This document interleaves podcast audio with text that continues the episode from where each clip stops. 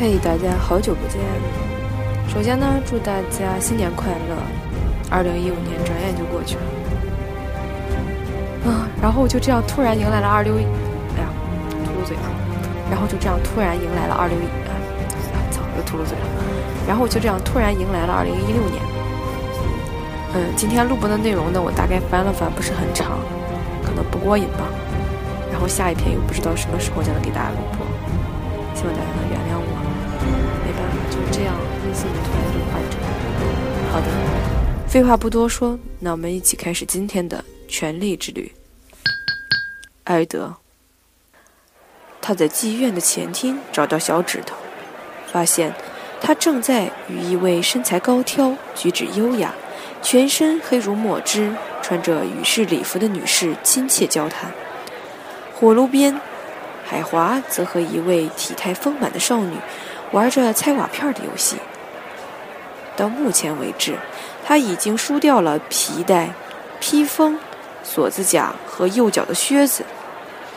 女孩则被迫从胸口一直解开到腰部的衣扣。乔里凯索站在一扇地狱如注的窗边，脸上挂着嘲弄的微笑，饶有兴趣地看着海华输掉一件又一件衣服。奈德停在楼梯口，戴上手套。我的事已经办完，我们该走了。海花踉跄着站起来，急忙收拾他的东西。是的，大人。乔里道：“我去帮维尔把马牵过来。”他朝门边走去，小指头慢条斯理地跟妓女话别。他吻了那黑女人的手，偷偷跟她说了句什么笑话，逗得她高声大笑，最后才神闲气定地走到奈德旁边。你是自己办事？他漫不经心地问。还是替老婆办事？听人说，首相替国王做梦，用国王的声音说话，拿国王的宝剑治理国家。你该不会也是用国王的老二？贝里希大人，奈德打断他：“请您别太不知好歹。我并非不感激您的帮忙，若是没有您，恐怕我们得花上几年时间才能找到这家妓院。但那不代表我愿意忍受您的嘲弄。更何况，我已经不是首相了。”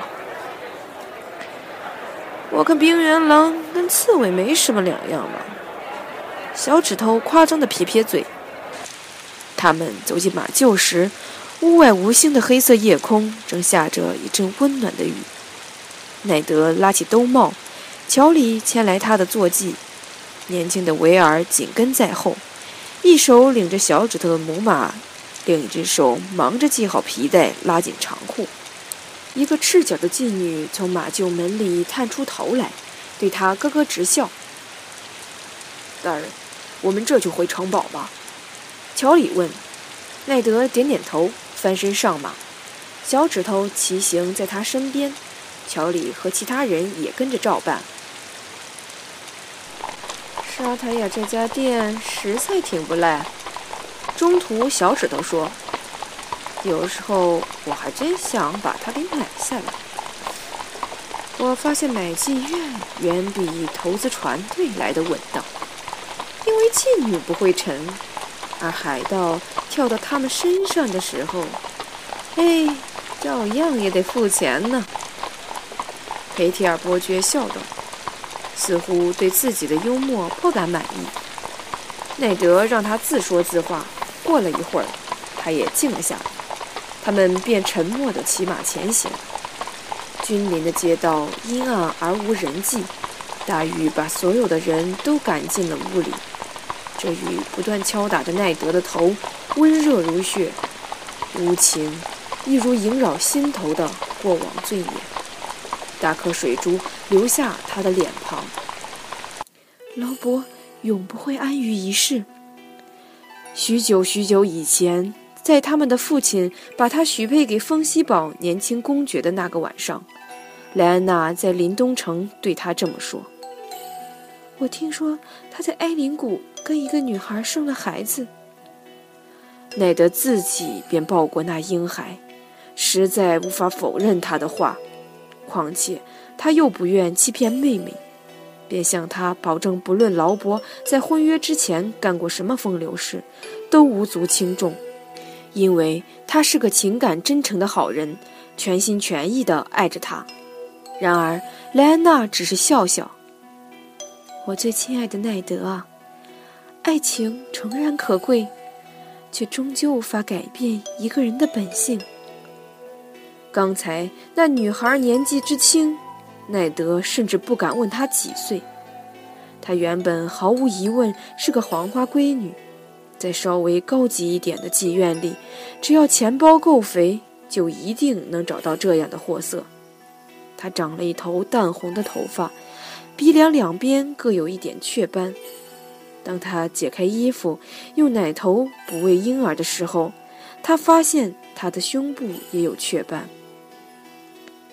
我给他取名巴拉，孩子一边吸奶，他一边说：“大人，他跟他长得可真像，不是吗？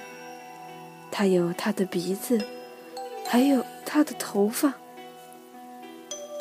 的确很像。”艾德史塔克已经摸过婴儿柔细的深色头发，发丝犹如黑丝划过他的手指。他隐约记得，劳勃的第一个孩子也有着同样的纤细黑发。大人，您见到他的时候，如果您高兴的话，请您告诉他，告诉他她有多漂亮。我会的，奈德答应他，这是他的命。劳勃可以誓言真爱不渝，然后在天黑以前就忘得一干二净。然而，奈德·史塔克信守诺言。他想起莱安娜临终之际他所许下的承诺，以及为了遵守誓言付出的种种代价。请告诉他，我没跟过其他人。大人，我以新神与旧神之名起誓。沙塔亚说我可以将养半年，照顾孩子，同时看他会不会回来。所以，请您告诉他，我在等他，好不好？我不要金银珠宝，我只要他的人。他对我一直很好，真的，对你很好。奈德的思绪好空虚。孩子，我会告诉他的。我向你保证，巴拉永不会愁吃愁穿。听到这话，他笑了。笑得很害怕，却又很甜，看得他心如刀割。骑马走在雨夜，奈德看见琼恩雪怒的脸出现在眼前，几乎就是年轻时的自己。倘若众神如此厌恶私生儿，他闷闷地想，那么又为何要让男人充满欲望？贝里西大人，您对劳勃的私生子女所知多少？这个嘛，从最简单的说起，他生的比你多，多多少？小指头耸肩，雨珠立刻汇集成小溪，从他斗篷背后流下。有关系吗？反正只要睡过的女人够多，总有人会送你大礼。而国王陛下在这方面可从不吝啬。我知道他公开承认的那个风息堡男孩，那是在史坦尼斯大人结婚当晚搞上的。他没法不认，孩子的母亲是弗罗伦家的人，赛利斯夫人的堂妹，他本人又是他的侍女之一。兰里说，劳勃在当晚宴会进行途中把那女孩抱上楼，在史坦尼斯和新娘跳舞的时候，就在他们婚床上开了他的包。史坦尼斯大人似乎认为这是他太太娘家名誉的大污点，所以等男孩一出生，便把他装船送到兰里那边去了。他斜眼看看奈德，我还听说三年前劳勃去西境参加泰温大人的比武大会时，跟凯岩城一个女士生了对双胞胎，泽西派人把孩子杀了。孩子的娘则卖给路过的奴隶贩子。自家后院这种事儿，兰尼斯特家哪受得了？奈德·史塔克听了不禁皱眉。王国各大家族都有类似的难听传闻，他相信瑟西·兰尼斯特干得出这种事，但国王会袖手旁观，任他胡来吗？他过去所认识的那个老伯不会。可话说回来，他过去所认识的那个劳勃，也不像如今这般善于对自己不想知道的事装聋作哑。琼恩·埃琳为什么突然对国王的庶出子女产生了兴趣？浑身湿透的矮个子耸耸肩：“他是御前首相，想必劳勃要他代为照顾吧。”奈德被雨淋湿到骨子里去，他的心整个凉了。一定不止这样，否则干嘛杀他？小指头甩开头发上的雨珠，笑道：“原来如此，想必是因为艾琳大人知道国王陛下把一堆妓女和渔姑肚子搞大的底细，不得已只好将他灭口。这也难怪，就让这种人活下去。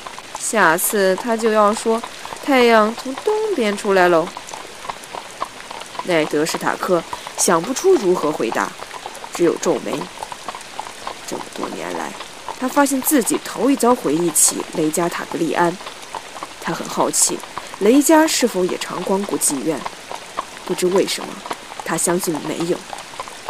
雨势转大，刺痛他的双眼，轰然敲打地面，黑色的浊流从丘陵往下倾泻。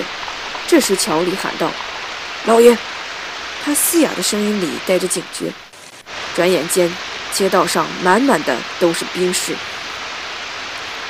奈德瞥见他们皮衣外罩的环甲、铁手套和护膝，戴着金狮修饰的钢盔，被雨浸湿的披风紧紧贴在背上。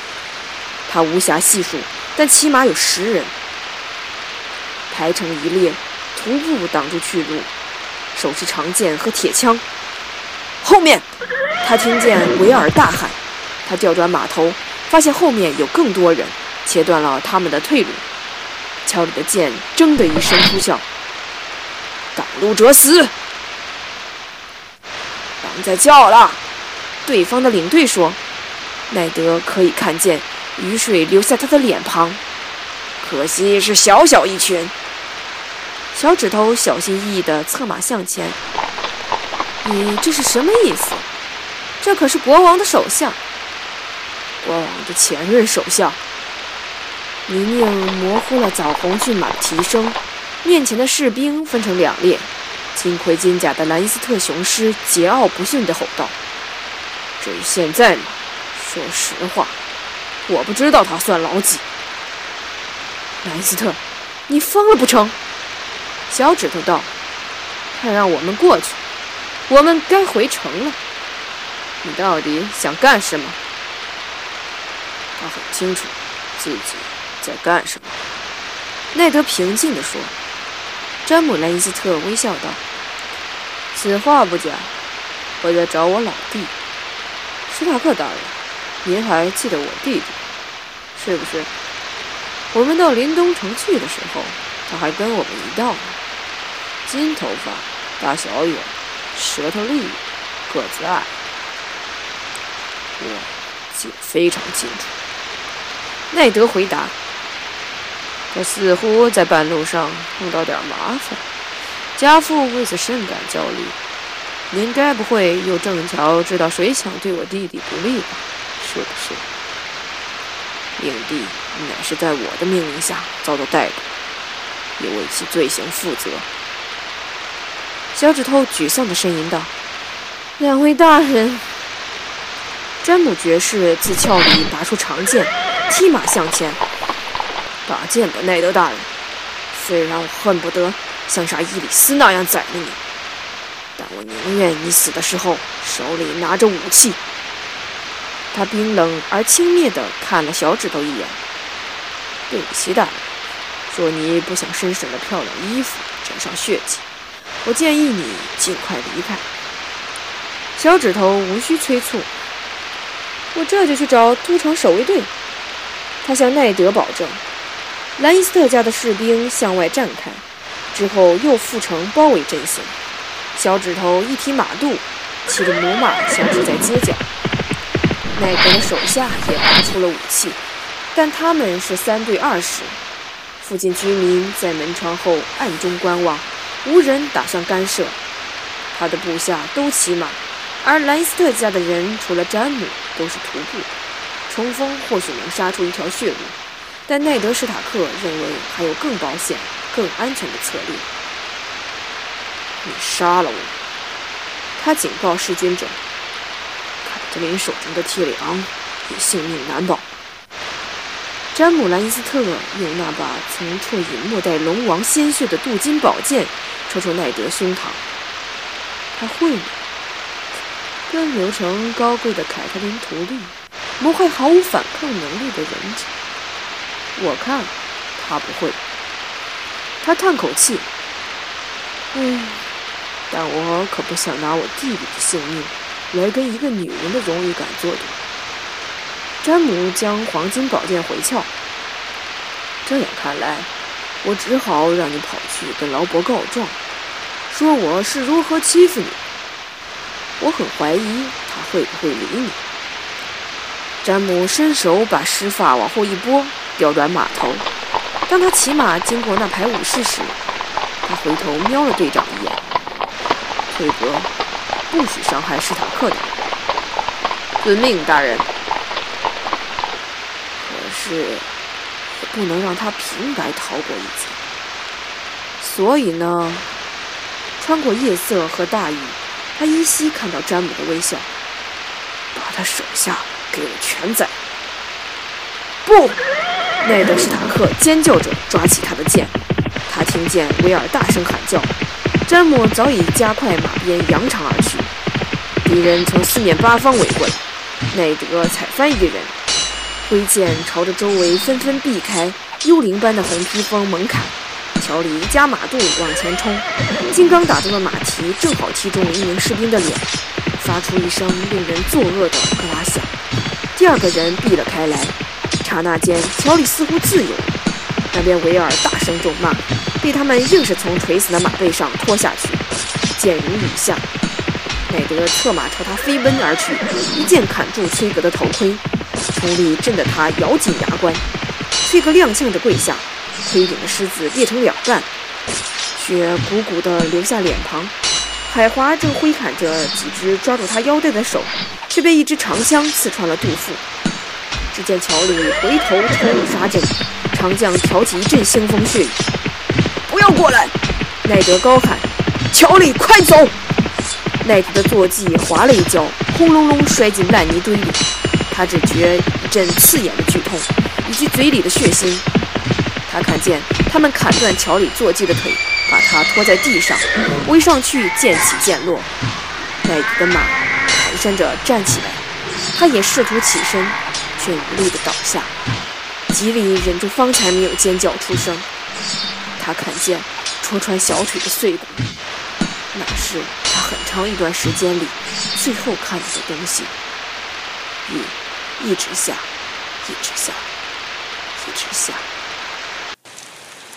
当奈德·史塔克公爵再度睁开眼时，身边只剩死人。他的坐骑靠了过来。闻到浓厚的血腥味，便又拔腿跑开。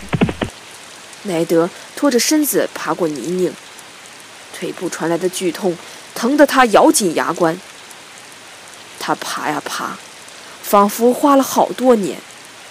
一张张脸从透着烛光的窗户边探出来。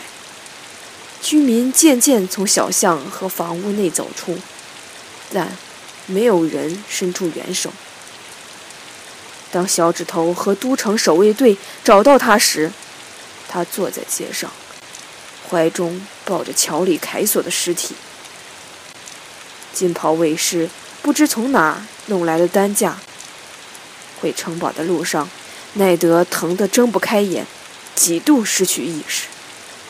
他记得，在灰蒙蒙的晨光之中，红堡耸立在面前，大雨把原本粉白的石造城墙染成一片血红。随后，派希尔大学士突然出现在身边，手拿杯子，轻声说：“大人，把这喝了。来，这是罂粟花奶，可以为您止痛。”他记得自己喝了下去。接着，派希尔吩咐某人把葡萄酒煮沸，再拿条干净毛巾。